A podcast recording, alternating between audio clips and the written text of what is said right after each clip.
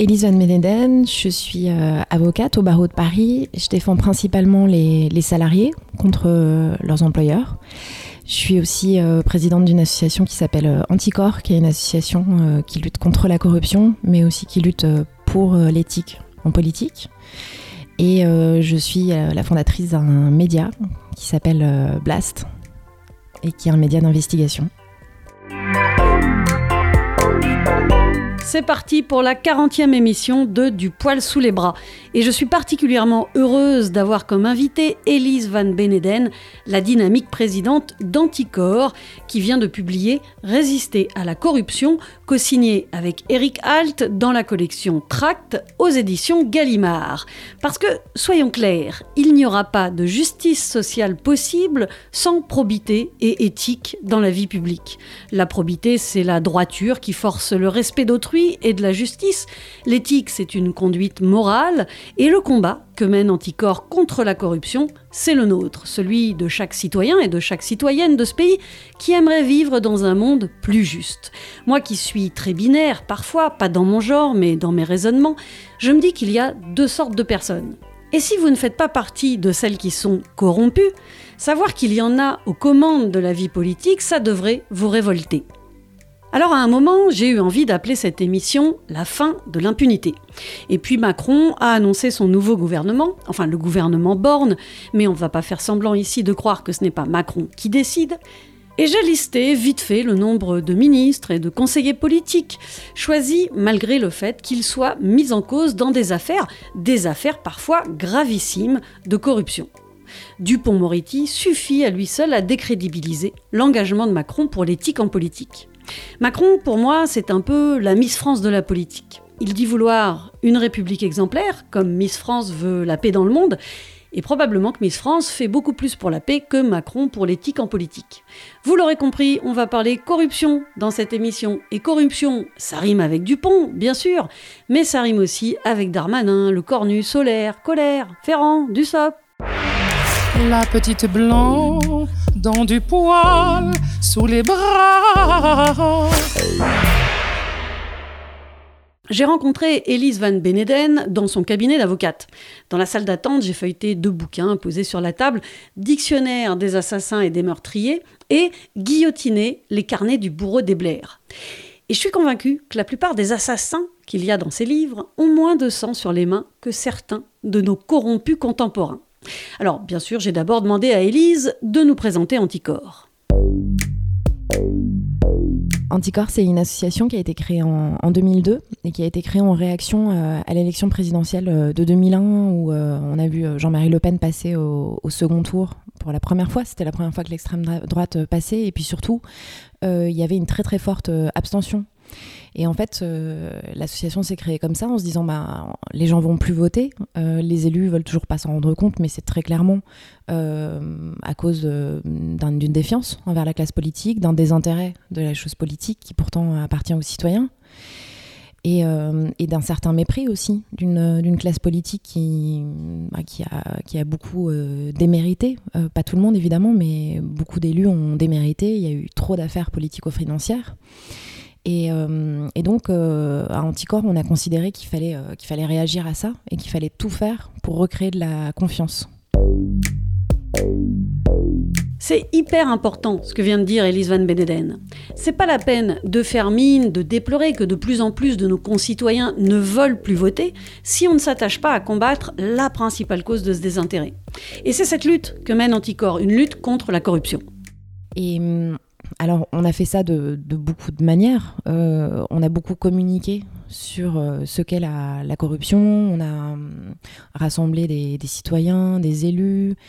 Euh, on a commencé dix ans, plus tard, un peu moins de dix ans plus tard, à, hum, agir en justice, en se disant, bah, en fait, il y a un problème dans les affaires politico-financières. On a des, infractions pénales comme la corruption, la prise égale intérêt, le détournement de fonds publics, qui sont extrêmement graves, qui, devraient même être beaucoup plus graves parce qu'elles sont commises par des personnes euh, qui sont en charge d'une mission de service public, des personnes à qui on a, confié un mandat, c'est-à-dire qu'on leur a donné notre confiance pour, euh, représenter l'intérêt général avec des responsabilités monumentales. Et, et ces personnes-là, finalement, abusent de leur pouvoir. Donc, dans la loi, ces infractions-là, elles existent. Elles sont punies de, peines qui sont sévères. Hein. la prise illégale d'intérêt, par exemple, est punie de 5 ans de prison. le favoritisme, qui est le non-respect des règles d'attribution de marché public, est puni de 7 ans de prison. Mais malgré ça, euh, c'est très compliqué pour la machine judiciaire de, sanctionner euh, des élus qui dysfonctionnent.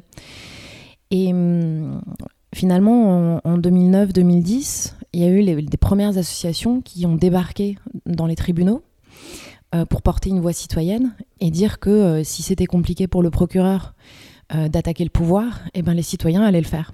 Il y a eu une jurisprudence qui s'appelle la jurisprudence des biens mal acquis, qui pour la première fois a reconnu euh, aux associations dont l'objet social est de lutter contre la corruption euh, un intérêt à agir. C'est-à-dire qu'elle leur a quasiment reconnu un statut de victime de la corruption qui leur permettait de poursuivre elles-mêmes euh, des élus soupçonnés de faits de corruption. Et hum, c'était déjà très bien parce que c'était une reconnaissance de la part de la justice de la nécessité, de l'importance euh, de ces associations citoyennes euh, de venir, euh, de venir dans, les, dans les procès contre les élus et de porter cette voix-là. Et dans la foulée, il y a eu fait cette jurisprudence-là de la Cour de cassation. Elle s'est transformée en loi et en 2013, il y a eu la création d'un agrément qui permet du coup aux associations qui sont agréées de se considérer, considérer comme victimes de la corruption. C'est passionnant. En France, seules trois associations ont un agrément de lutte contre la corruption. Anticor, Transparency International et Sherpa. On ne va pas rentrer ici dans les détails de leurs spécificités, mais je vous invite à soutenir au minimum une de ces associations, puisqu'elle vous représente en justice en tant que victime de la corruption. Et vous l'êtes forcément. Vos impôts, directs ou indirects, sont en partie détournés par des voleurs au lieu de financer des services publics. Et le pire, c'est qu'on croit que ce n'est pas le cas, que notre démocratie est forte et nous protège de la corruption, alors même que c'est assez loin de la réalité. Oui, en fait, en France, on est, on est assez malchanceux, on n'est pas très armé euh, institutionnellement pour se battre contre la corruption, ce qui n'est pas vraiment le cas de nos voisins. Euh, quand on regarde les, systèmes, le système en Italie, en Espagne, il y a vraiment des mécanismes euh, qui permettent de se battre contre, ce type de phénomène, contre la corruption. En France, on, est, très mal armé parce que on, a, un système qui s'appelle l'opportunité des poursuites, qui veut dire que, vous voyez le système pénal en général, mais en fait, il faut peut-être même le réexpliquer. en France, dans le champ pénal, il y a deux acteurs majeurs. Il y a le parquet et le siège. Le parquet, c'est le procureur ou ministère public.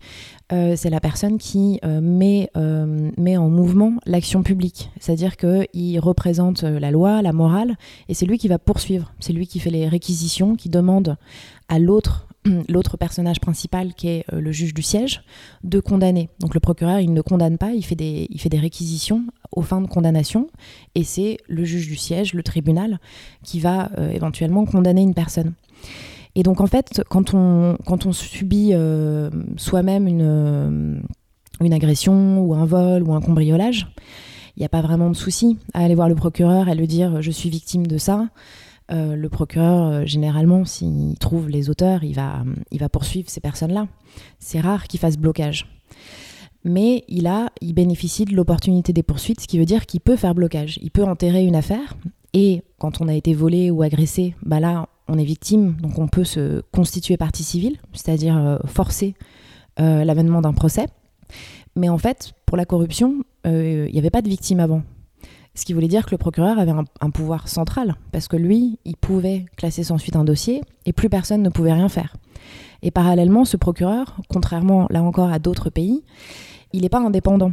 Euh, c'est-à-dire que c'est pas une autorité de poursuite indépendante parce que euh, il a un lien hiérarchique avec le ministère de la Justice. Et là, ça complique tout parce que euh, finalement, un procureur qui s'attaque au pouvoir, qui s'attaque à un ministre, qui s'attaque à des proches de ministres, à quelqu'un qui fait partie euh, du parti politique d'un ministre, il peut très clairement déplaire au pouvoir et ça peut se ressentir sur sa carrière. Et ça, c'est pas normal parce que, en fait, il y a beaucoup de procureurs courageux, hein, il y en a énormément qui font parfaitement bien leur travail, mais on ne devrait pas leur demander d'être courageux pour faire leur travail. Ils devraient avoir des garanties qui leur permettent, surtout dans ces dossiers-là, politico-financiers, où très clairement il y a un risque pour eux, on devrait avoir des garanties qui leur permettent de faire normalement leur travail. C'est pour ça qu'en Anticorps, on demande depuis très longtemps de couper le cordon ombilical entre le ministère de la Justice et tous les procureurs de France pour qu'ils aient euh, cette liberté-là. Parce qu'on voit bien que finalement, si les associations sont intervenues, si la Cour de cassation leur a donné la possibilité d'intervenir, si la loi est venue créer un agrément, euh, c'est bien qu'il y avait énormément de, blocages et que pendant des années, euh, il y a beaucoup d'affaires politico-financières qui ont eu un enterrement de, première classe. Et ça, ça c'est de l'impunité. Puisque euh, ça, c'est la déclaration des droits de l'homme. On est tous égaux en droit. Il n'y a absolument aucune justification à ce qu'un élu ne soit pas poursuivi lorsqu'il commet un fait grave qui est potentiellement qualifiable pénalement. Est-ce que vous saviez qu'Anticor peut saisir un juge d'instruction indépendant en notre nom à tous, quand le procureur refuse de s'emparer d'une affaire en mode circuler, il n'y a rien à voir, alors que tout le monde voit qu'il y a suspicion de corruption? En tout cas, quand Anticor pense qu'il y a corruption, l'association porte plainte et le procureur a trois mois pour prendre position. Et s'il ne le fait pas, Anticor peut forcer le traitement d'un dossier en saisissant un juge d'instruction indépendant. L'affaire des mutuelles de Bretagne, qui concerne Ferrand, qui est encore à ce jour président de l'Assemblée nationale, c'est grâce à Anticor qu'il y a plainte. Idem pour l'affaire des liens d'intérêt entre le secrétaire général de l'Élysée, Kohler, et l'armateur MSC. Sans anticorps, les possibles cas de corruption, comme ceux de Platini lors de l'attribution de la Coupe du Monde du Qatar, la vente d'Alstom à General Electric, l'achat des voies par Dassault à Corbeil-Essonne, les contrats russes de Benalla ou encore le détournement des aides agricoles en Corse, toutes ces affaires ont été ou sont encore instruites grâce à l'action d'Anticor. Nous sommes collectivement victimes de la corruption, mais pas toujours au sens légal. Et c'est pour ça qu'on a besoin d'Anticor.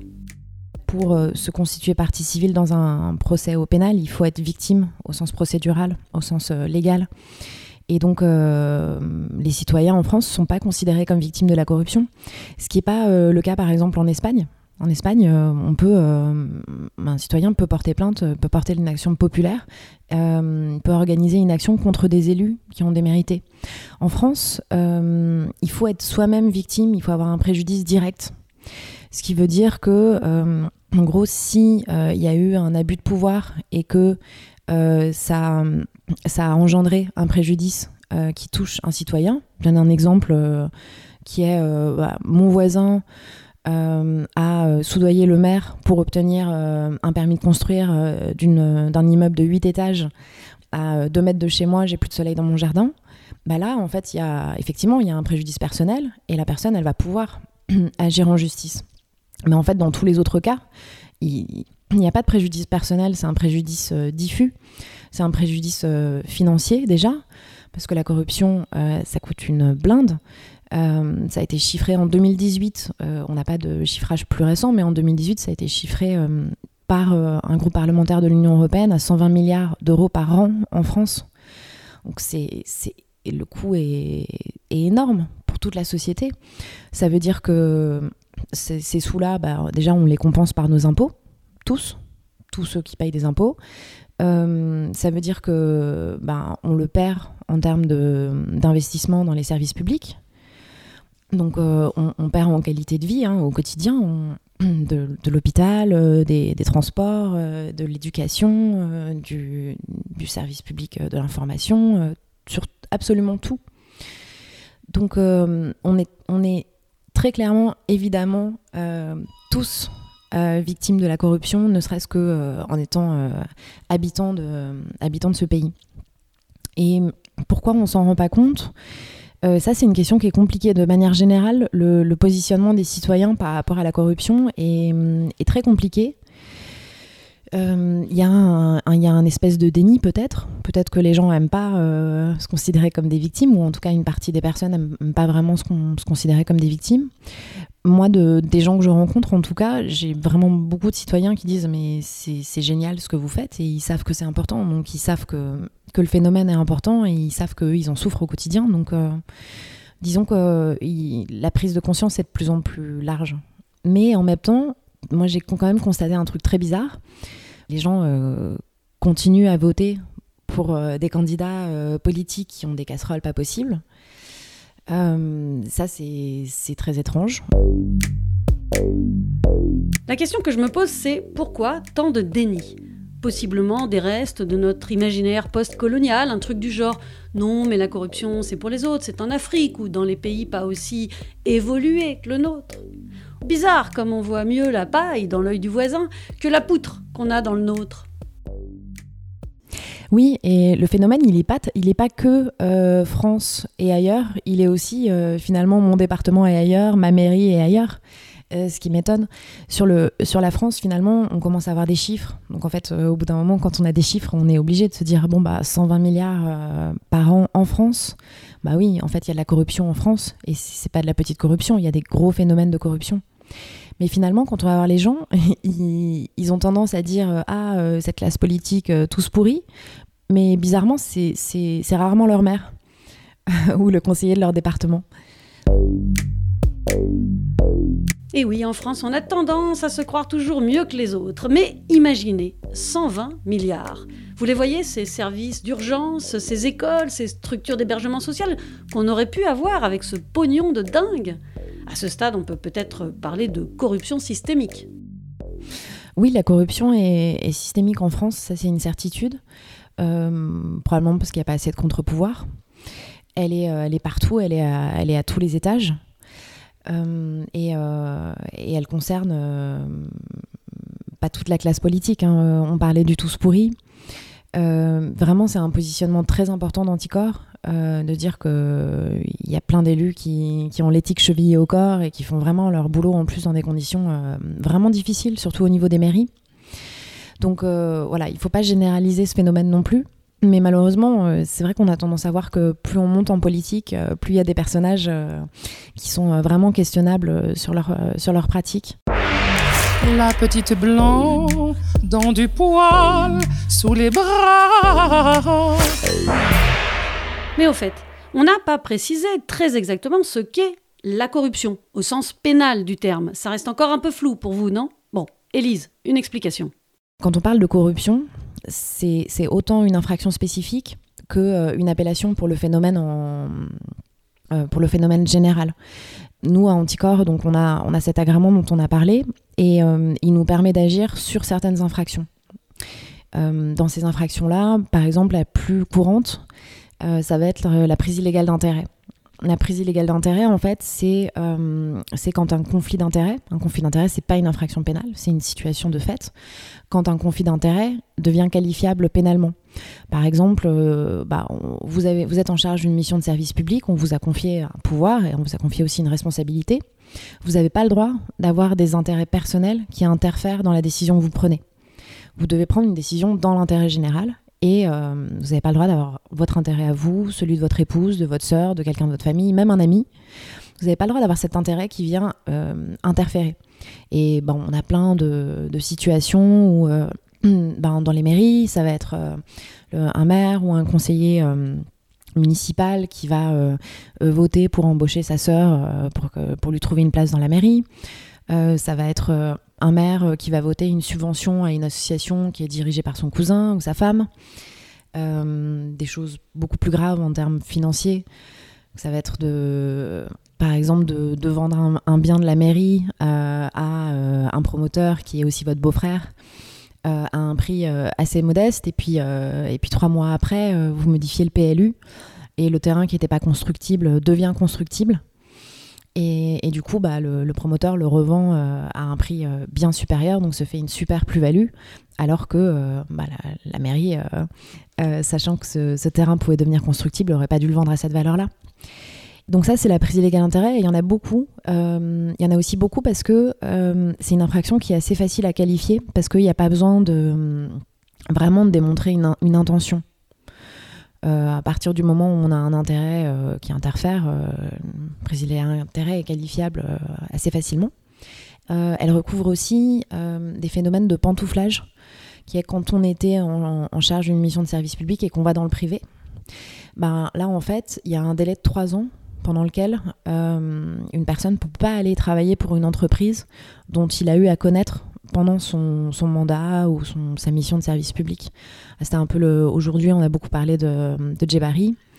qui est parti travailler pour la société Opium. Bah, en fait, on ne peut pas considérer que traiter tout un secteur industriel, ça crée du coup conflit d'intérêts parce que sinon ça devient très difficile. En revanche, si on découvre qu'il a passé un contrat en tant que en tant que ministre avec Opium, qu'il a hum, participé à la négociation d'une subvention, d'une aide, quoi que ce soit, euh, là, il sera très clairement dans une situation qualifiable euh, pénalement.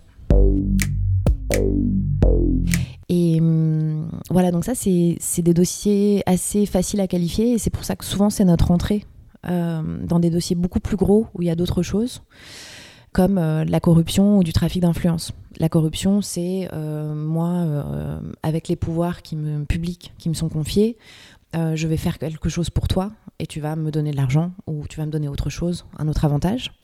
Et le trafic d'influence, c'est à peu près pareil.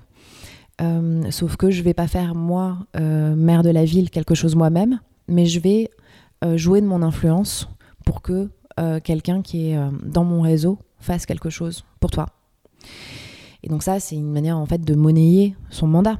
Euh, monnayer, ses, responsabilités, ce qui est inacceptable. Mais euh, c'est beaucoup plus difficile à qualifier parce que sur ces deux infractions, corruption et trafic d'influence, il faut euh, démontrer qu'il y a eu un pacte de corruption. C'est-à-dire qu'il faut démontrer que la démarche que moi je fais en tant qu'élu est la contrepartie de l'avantage que toi, citoyen, tu me donnes. Et ça, c'est beaucoup plus difficile à démontrer parce qu'il faut les preuves qu'il y a eu un accord euh, sur ces, contreparties. Vous suivez toujours Dans ce qu'on appelle communément et généralement la corruption, il y a la prise illégale d'intérêt, le trafic d'influence, la corruption, ça fait déjà trois, mais c'est pas fini. Ensuite, on travaille beaucoup sur euh, le favoritisme, qui est un peu euh, technique et voilà, peut-être pas, peut pas très facile euh, à aborder. Mais en fait, euh, il y a des règles en France sur la dépense publique. Ça veut dire que toutes les administrations, quand elles veulent, elles ont besoin d'avoir recours au secteur privé pour soit des fournitures, soit des services. Donc, ben une, une, mairie qui a besoin d'un nouveau site internet, euh, le ministère euh, de la Santé qui a besoin d'acheter 3 euh, milliards de masques. tout ça, c'est des marchés publics, à condition que le montant soit... Enfin, c'est des marchés publics, mais il y a des obligations si le montant commence à être un petit peu important. Et donc, parce que c'est de l'argent public, il y a plein de règles qu'il faut respecter pour dépenser le moins possible pour le service, le service ou les produits de la meilleure qualité possible. Donc en fait, on est obligé de mettre en concurrence les entreprises et euh, il y a des process à respecter. Et quand l'administration, l'État, euh, les collectivités ne respectent pas ces process-là, elles risquent euh, d'être poursuivies pour favoritisme. Et ça, c'est très important. Et c'est aussi important de dire que la corruption, finalement, ça, touche les citoyens, mais ça touche aussi le monde économique énormément. On a beaucoup de, de dossiers où, euh, où, les, où des maires on donne systématiquement des marchés publics euh, à leur famille, euh, belle famille, leur entourage, leur réseau clientéliste. Et en fait, ils ont complètement sclérosé l'économie dans le secteur. Les entreprises, elles, elles, elles essayent même plus de proposer leur candidature au marché public. Elles savent très bien que le maire, il donne qu'à son réseau. Donc ça, finalement, la corruption a aussi une incidence économique et c'est bien de, c'est bien de, de, rappeler ça parce que parce que ça crée beaucoup de problèmes et d'injustices aussi au niveau des entreprises. Là, on croit que c'est terminé, mais non. La corruption, au sens pénal, recouvre encore d'autres formes. Il y en a deux dernières. Euh, il y a le détournement de fonds publics, évidemment, qui consiste euh, directement à, prendre l'argent euh, du contribuable et à le mettre dans sa poche. Il y a beaucoup de formes différentes de détournement de fonds publics. La plus connue, c'est celle de l'emploi fictif. Donc il a eu, tout le monde connaît l'affaire euh, Fillon, où euh, finalement, bah il a été condamné. Je crois qu'il va en cassation, donc euh, il est toujours présumé innocent. Mais il a été condamné en première instance et en appel pour avoir employé sa femme Pénélope, a priori pour absolument rien faire. D'ailleurs, elle savait même pas qu'elle travaillait pour lui.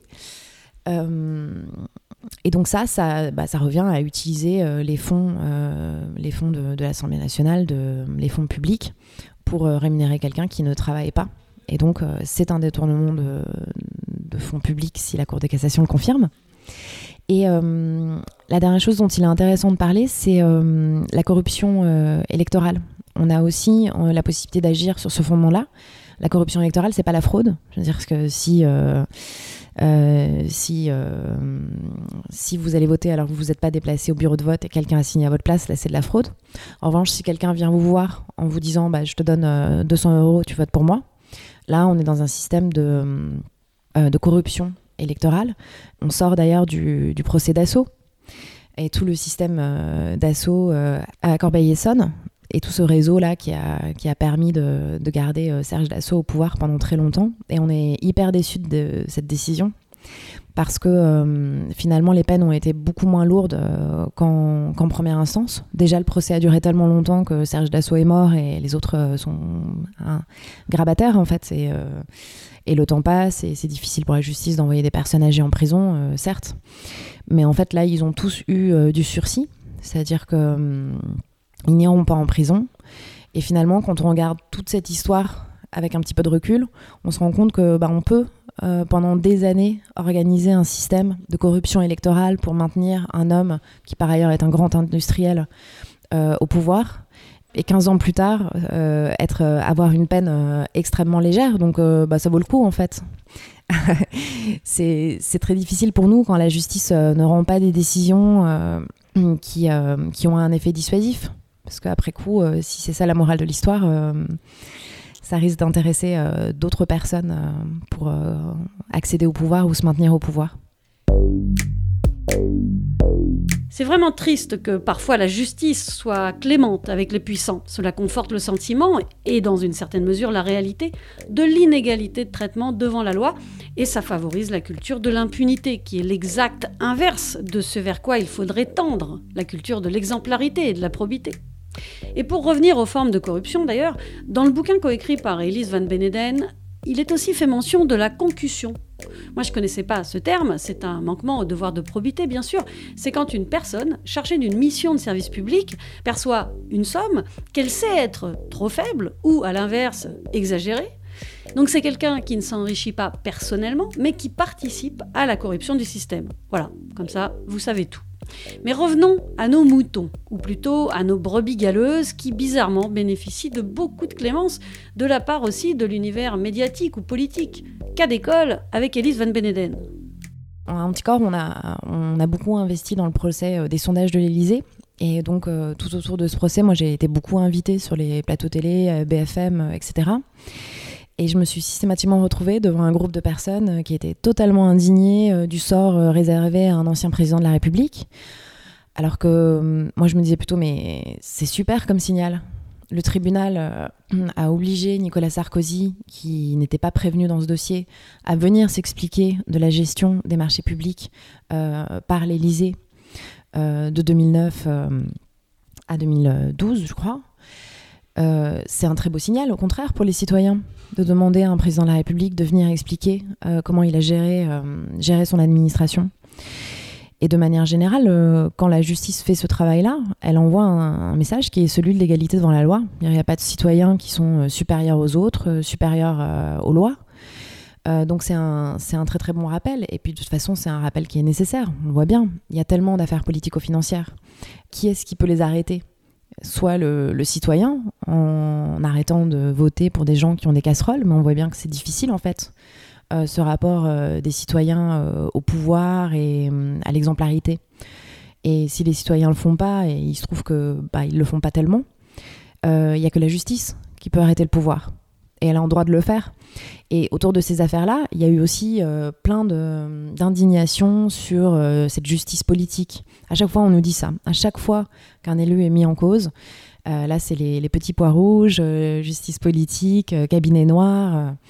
et c'est fou. Moi, je me suis, je me suis toujours dit, bah en fait, s'ils réagissent comme ça, bon, évidemment, c'est de la communication politique, mais probablement que c'est leur seul prisme de compréhension, que ce soit politique ils ont du mal à comprendre que euh, c'est pas forcément partisan, c'est pas forcément une attaque contre eux en tant que personnage politique, contre leur parti politique. Anticor est souvent euh, aussi euh, accusés euh, d'être euh, de gauche, de droite, ça dépend qui on attaque, systématiquement, la réponse c'est mais ça c'est une attaque partisane. Dire que leur prisme de compréhension, c'est la bataille partisane pour le pouvoir. Alors que finalement, ce mouvement citoyen, il n'a rien à voir avec ça.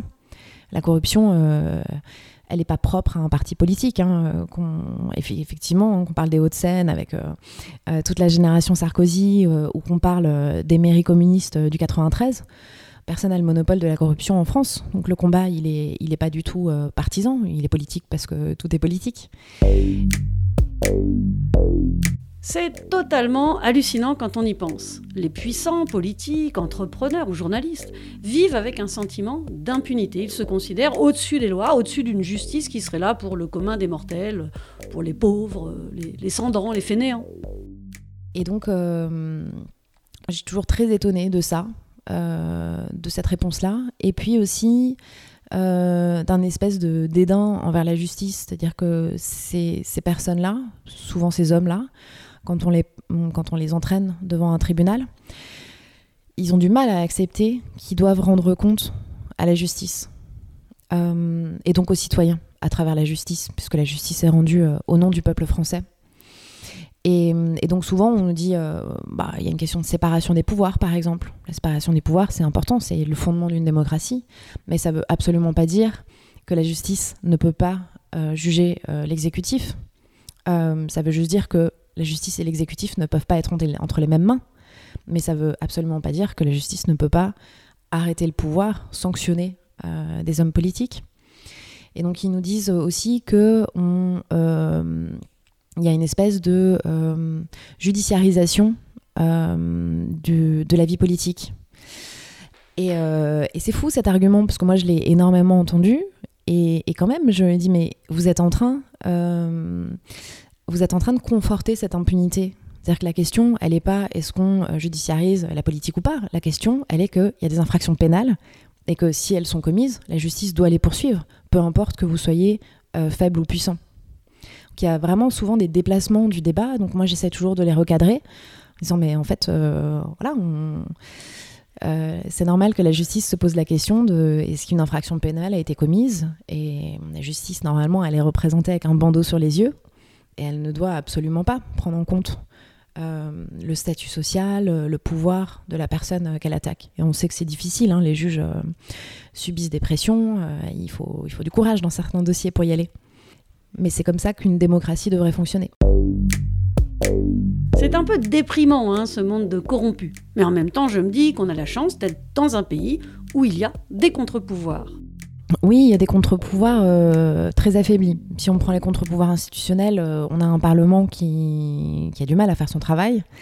Par exemple, il y, a un très gros problème en ce moment avec euh, le droit d'amendement au Parlement. L'opposition a du mal à, faire passer des amendements. Ils sont systématiquement écartés. Et ça, c'est quelque chose qu'il va falloir étudier de fond en comble. Euh, si on regarde la justice, elle est affaiblie euh, financièrement. C'est une, évidence, c'est dramatique. La situation de la justice, on a beaucoup parlé de, des hôpitaux, mais la justice, c'est pareil. elle, est, vraiment en crise. Aujourd'hui, les juges sont en crise, les greffiers sont en crise. Donc, euh, il faut financer la justice absolument, c'est primordial. Il y a les médias, et il y a des médias indépendants qui existent, bien heureusement. On pense évidemment à Mediapart, qui qui a surgi euh, et qui a, qui a, pris une place euh, dans la société qui est, très importante, et, tant mieux, ils font un super boulot.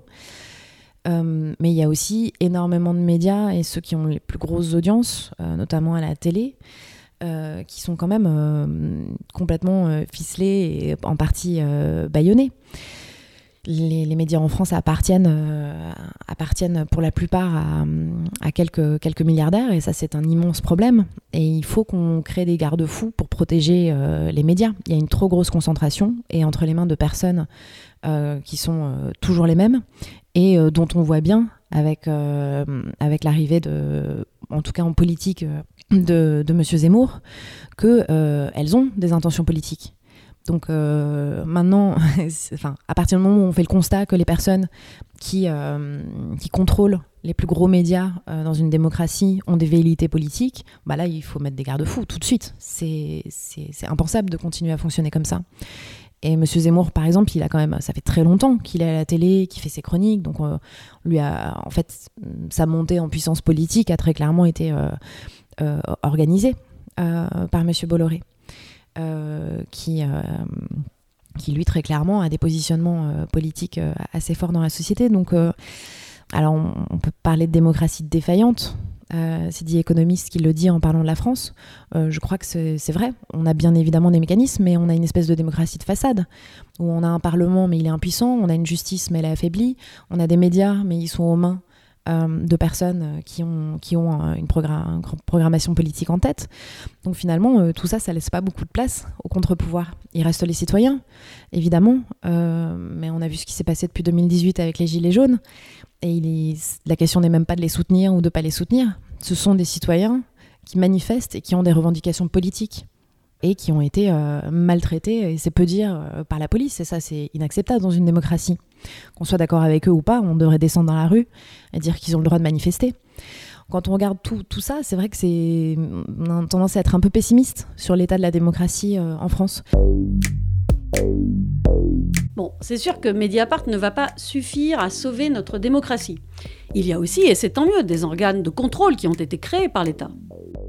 Euh, il y a eu de belles avancées euh, pour la lutte euh, anticorruption en 2013 et en 2016. En 2017, un petit peu moins, parce que finalement, la loi de moralisation de, la vie politique n'a pas fait grand-chose pour la lutte anticorruption.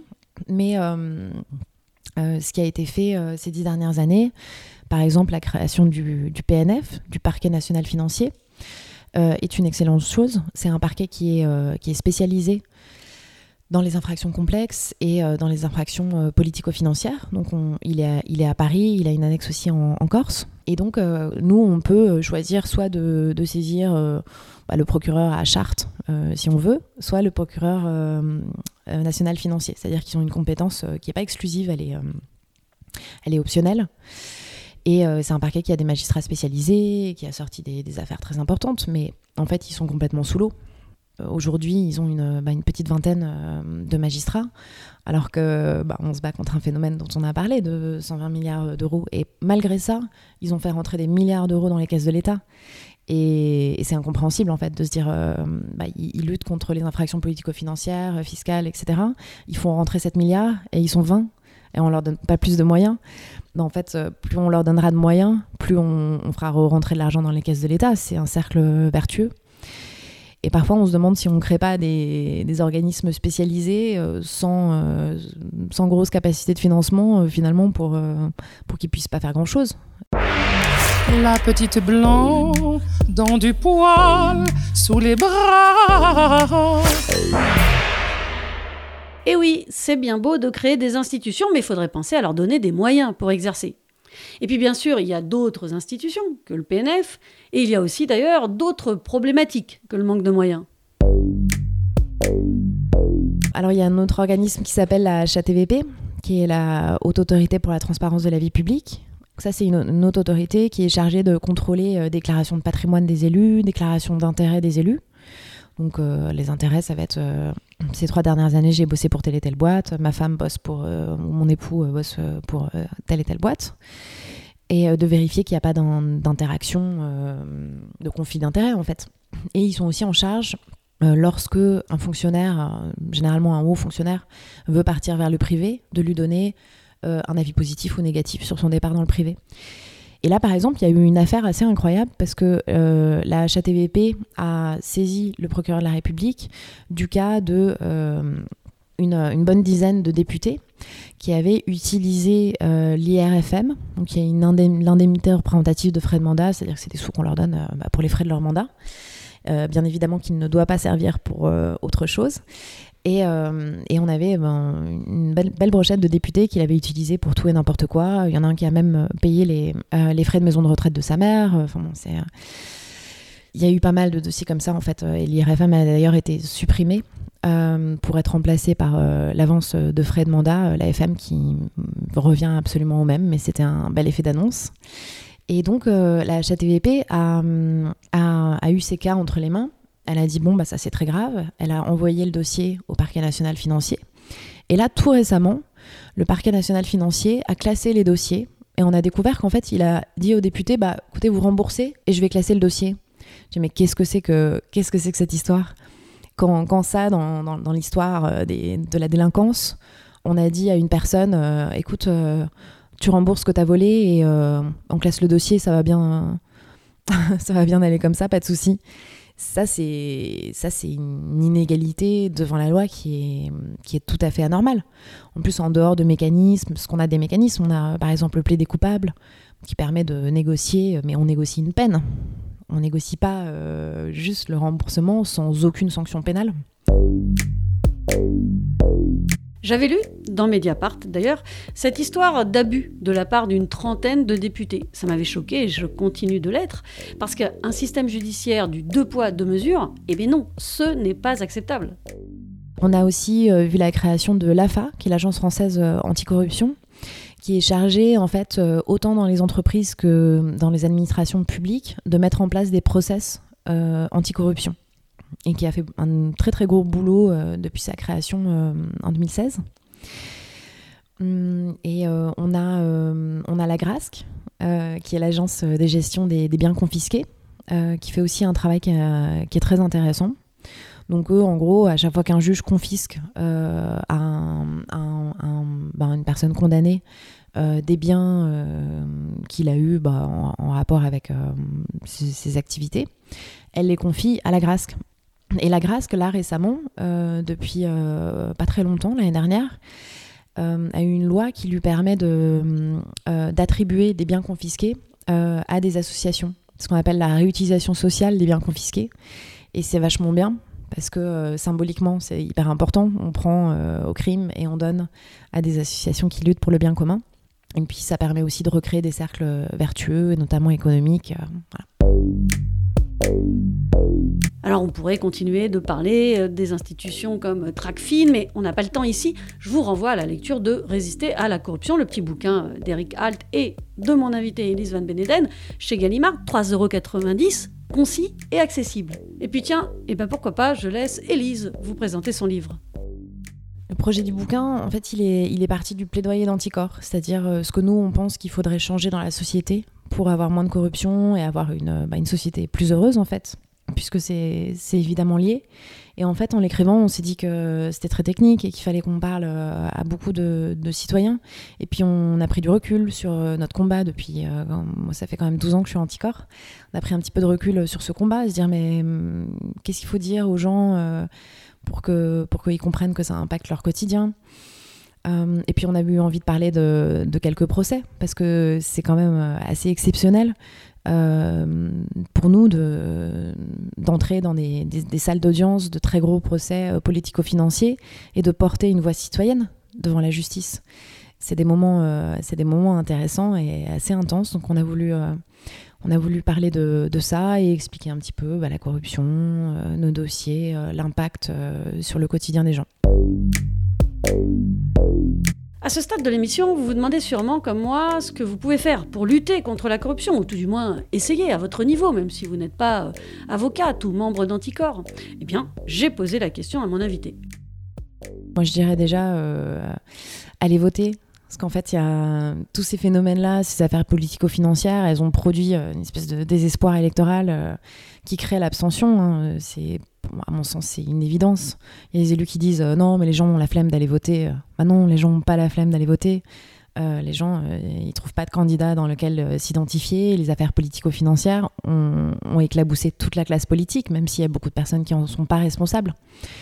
Donc, bah, quand, on, quand on vit officiellement dans une démocratie défaillante, même si on a son boulot, sa famille, même pas cinq minutes pour, euh, respirer, euh, se reposer, bah, il faut essayer de trouver du temps pour s'intéresser à, la chose publique, à la vie de la cité, euh, voir quelles sont nos politiques, quel est l'état de la démocratie, quels sont les contre-pouvoirs, comment, on peut les, comment on peut les favoriser, parce que toutes ces questions-là, elles impactent la qualité de vie citoyens, donc il faut, absolument qu'ils s'en occupent.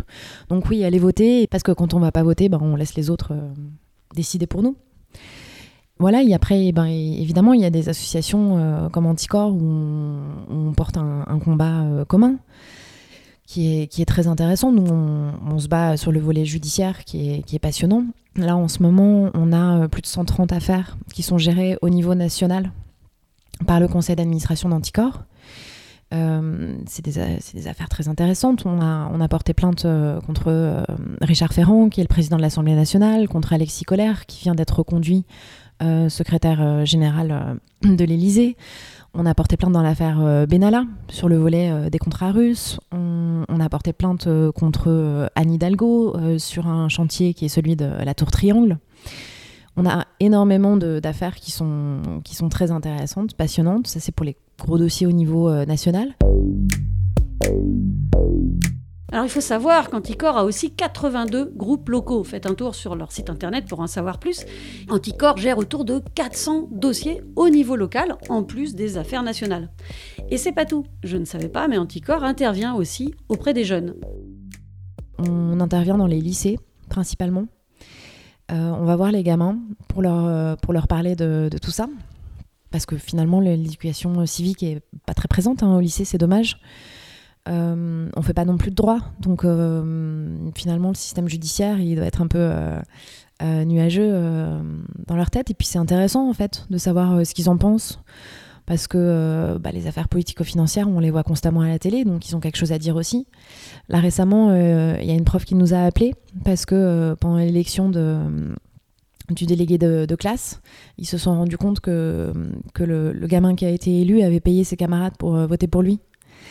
On s'est dit, ah la vache, ça, vient d'où cette, cette tendance précoce à euh, faire, euh, dysfonctionner la démocratie, en fait. Du coup, on va aller dans la classe pour, en parler. pourquoi c'est important de, protéger la démocratie? Pourquoi c'est important de protéger le vote des personnes qui puissent voter librement? C'est quoi la, représentation en politique Qu'est-ce que c'est qu'une démocratie représentative? Donc voilà, on fait ce travail-là aussi en espérant que la prochaine génération euh, voilà, sera, vraiment hyper informée de toutes ces choses-là et armée pour, euh, pour être des citoyens, pour contrôler l'action du gouvernement.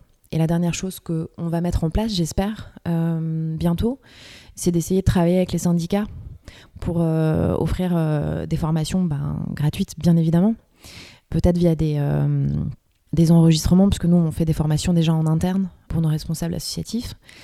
Et voilà, essayer via les syndicats euh, d'aller euh, ben, parler aux, salariés parce que c'est vrai qu'une fois qu'on sort de l'école, euh, du lycée ou de la fac ou des écoles, bah on voilà, on n'a pas forcément accès à une formation sur des sujets aussi pointus que, que la corruption. Il y a encore du pain sur la planche hein, pour Anticor. Et je me suis demandé si c'était mieux avant, s'il y avait aujourd'hui plutôt plus ou moins de corruption. Le phénomène, c'est difficile de dire si c'est aggravé euh, depuis dix ans, parce que, bah, en fait, c'est des phénomènes assez occultes. Et nous, nous, mais d'autres acteurs, bien évidemment, on, leur a donné de la visibilité.